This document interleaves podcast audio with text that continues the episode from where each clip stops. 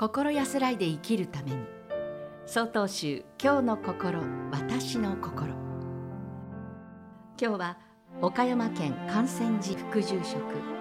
金地光天さんの欲求と向き合うというお話です。ある日の高速道路での出来事です。普段スムーズに車が流れている場所がひどく渋滞し自転車くらいのスピードしか出せなくなりました。私はそのうちスムーズに流れると楽観的に考えていましたが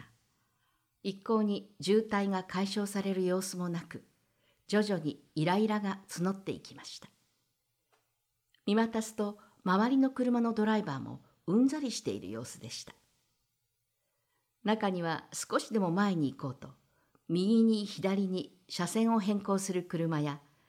車の間を猛スピードですり抜けていくバイクなど自分勝手な行動をする人もいて渋滞を悪化させていました。しばらくして渋滞の原因は故障車が車線を塞いだためだと分かりました。さらに故障車のある車線の車が他の車線に合流しようとすると車間を詰めてそれを防ごうとする車もいました。合流しようとした車は完全に停止しそれに合わせて後ろの車もブレーキを踏み渋滞をさらにひどくしていました。渋滞で車線を変更することや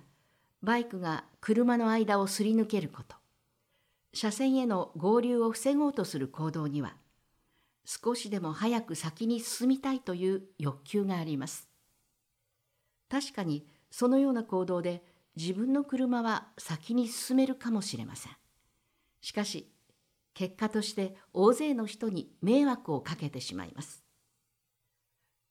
冷静になって考えればその行動が他者の迷惑になっていると分かりますが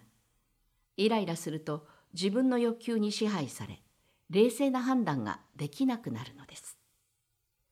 自分の欲求に支配された時冷静さを取り戻すことは難しくなります。しかし普段から自分自身を見つめ自己中心的な考えを捨て他者とのつながりの中に自分自身がいるという考えを持つことでいざという時に冷静な判断が取れるようになり自分自身もまた他の多くの人にも心身ともに健やかな生活を営むことができる手立てとなるのではないでしょうか。岡山県観泉寺副住職金地光天さんの「欲求と向き合う」というお話でした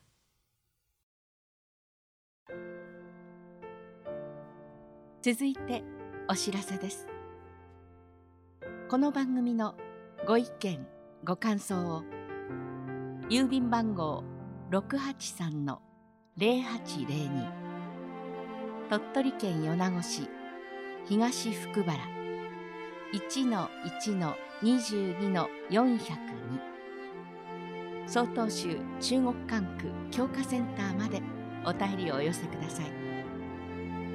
もしくは概要欄にありますメールアドレスまでお寄せください。お寄せいただいた方にはこの番組の冊子「今日の心私の心法話集」を差し上げます次回は広島県法輪寺住職原田良光さんの「愛護の力」というお話ですこの番組は曹洞宗中国管区教化センターがお送りしました。